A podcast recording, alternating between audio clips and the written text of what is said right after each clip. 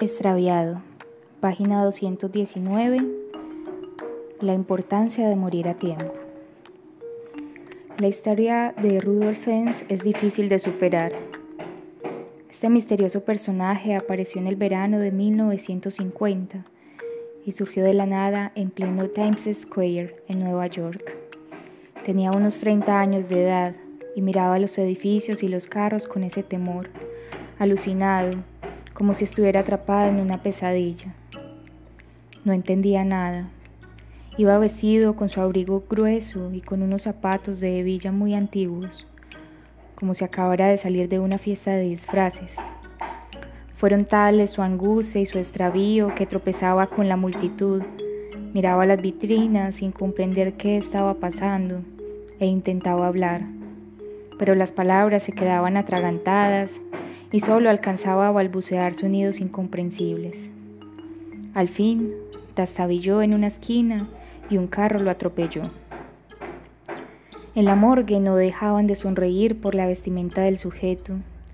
No obstante, la cosa se complicó cuando encontraron en sus bolsillos una carta con matasellos de 1876 dirigida a él el señor Rudolf Fens y unos cuantos billetes y monedas de esa época. El agente Hoover Ring de la Oficina de Desaparecidos del Estado de Nueva York se puso al frente de la investigación. Supuso que por el apellido tal vez el hombre sería alemán o austriaco. Revisó los archivos de los inmigrantes de la Segunda Guerra Mundial, muchos de los cuales se habían refugiado en Estados Unidos en busca de una nueva vida. Nada. Por ningún lado apareció el señor Fens. Después de infructuosas pesquisas, dio con una guía telefónica de 1939 en la que aparecía un tal Rudolf Fens Jr.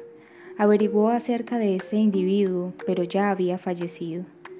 Finalmente encontró a su viuda y ésta quedó sorprendida con la historia.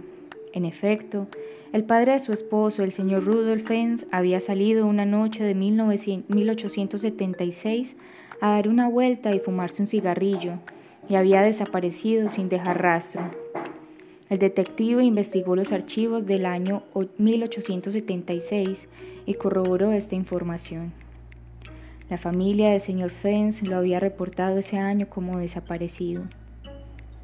Los físicos y matemáticos que conocen esta historia elaboran hipótesis que son características de la ciencia ficción, portales interdimensionales, agujeros de gusano, universos paralelos, un viaje cuántico a través del tiempo, una breve caminata de 74 años.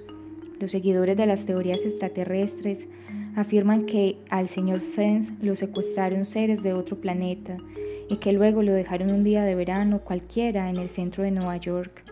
Tal vez, ¿por qué no? Lo que a mí me gusta imaginar es ese momento en el que Fens enciende su cigarrillo mientras camina por su granja, mira la llama, aspira, levanta la mirada y de repente ya está entre el gentío y el fragor de Times Square, 74 años después. ¿No es así la vida? ¿No estábamos ayer montando en bicicleta y disfrutando de la adolescencia y en un soplo, en un parpadeo nos vemos ya con una familia, con hijos llenos de canas. No es la vida un viaje en el tiempo, un viaje que creemos al comienzo que va a durar mucho y cuando menos pensamos nos ha engañado y ya estamos arrugados y con achaques de salud. Hace unos segundos no éramos jóvenes, redactando en máquinas de escribir manuales y viendo televisión en blanco y negro y de repente de un momento a otro abrimos los ojos y nos encontramos rodeados de iPods, computadores portátiles y teléfonos de celulares. No somos todos el extraviado señor Fens.